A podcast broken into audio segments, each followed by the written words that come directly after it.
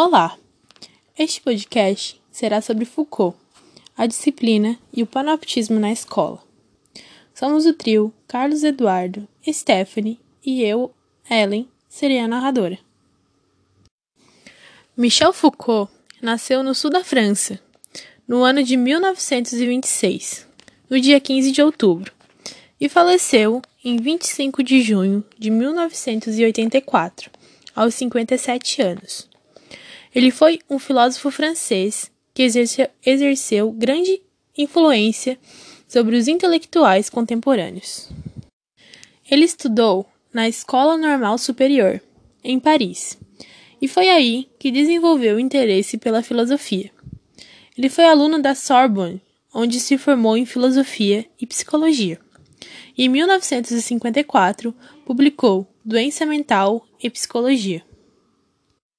Depois de trabalhar muitos anos como diplomata cultural no exterior, ele voltou para a França, sendo que a partir dos anos 60 ele começou a lecionar na Universidade Clermont-Ferrand.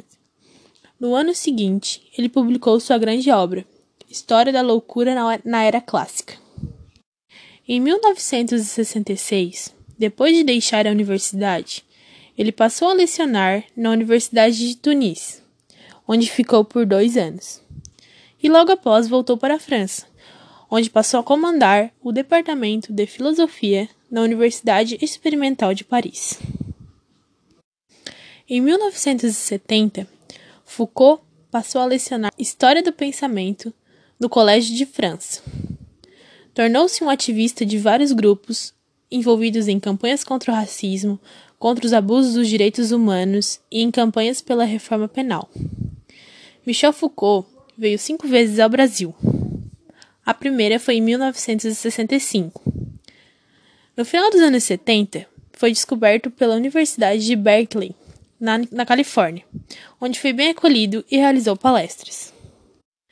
Nas principais obras de Foucault estão Doença Mental e Psicologia, publicado em 1954, História da Loucura na Era Clássica, publicado em 1961, O Nascimento da Clínica, publicado em 1963, As Palavras e as Coisas, publicados em 1966, Vigiar e Punir, publicado em 1975, e A História da Sexualidade, publicado em 1984.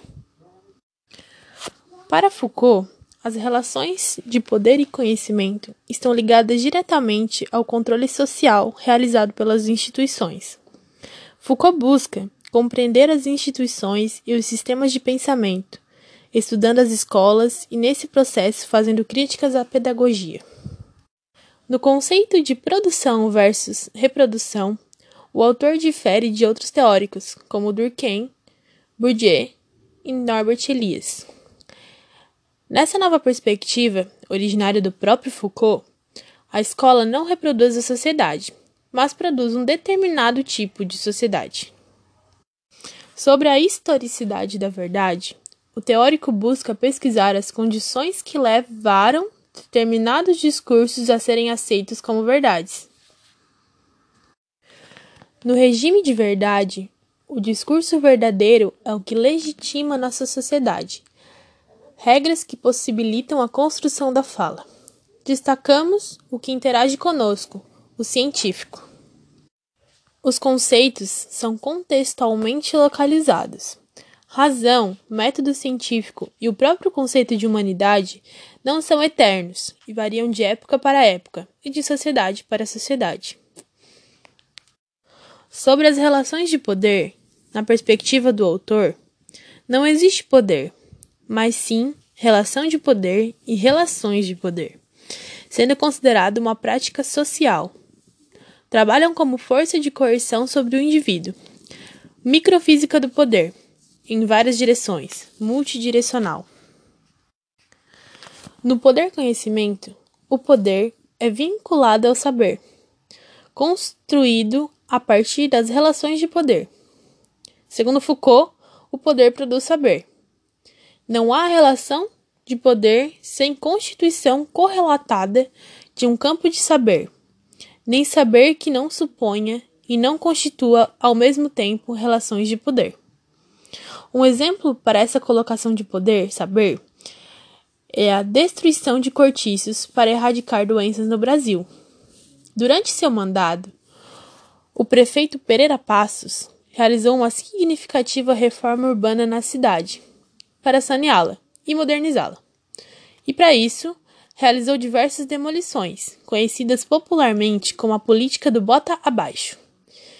Essas transformações foram definidas por Alberto Figueiredo Pimentel, autor da seção Binóculo da Gazeta de Notícias, com a máxima O Rio civiliza-se, que se tornou o slogan da reforma urbana carioca.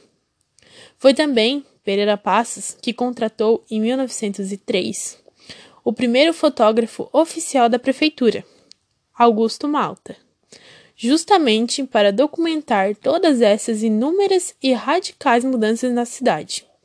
Nessa perspectiva, usaram seu saber científico da época para destruir lugares, modificando a vida de moradores.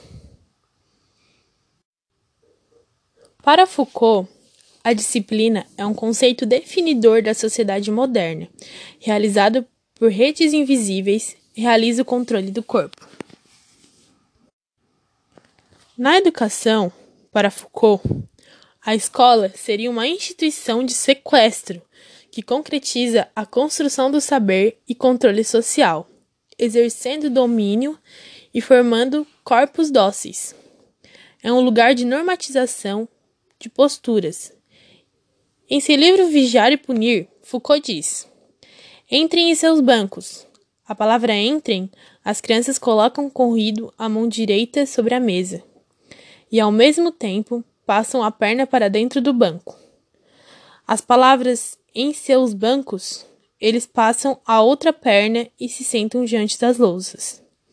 Pegar lousas. A palavra pegar, as crianças levam a mão direita ao barbante, que serve para suspender a lousa do, ao prego que está diante deles, e com a esquerda pegam a lousa pelo meio.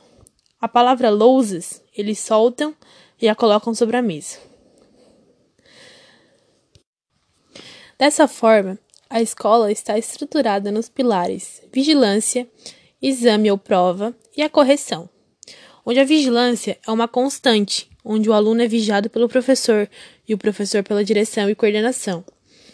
O exame ou prova avalia o conhecimento adquirido pelo aluno, e a correção vem tanto do comportamento como da, do erro das provas.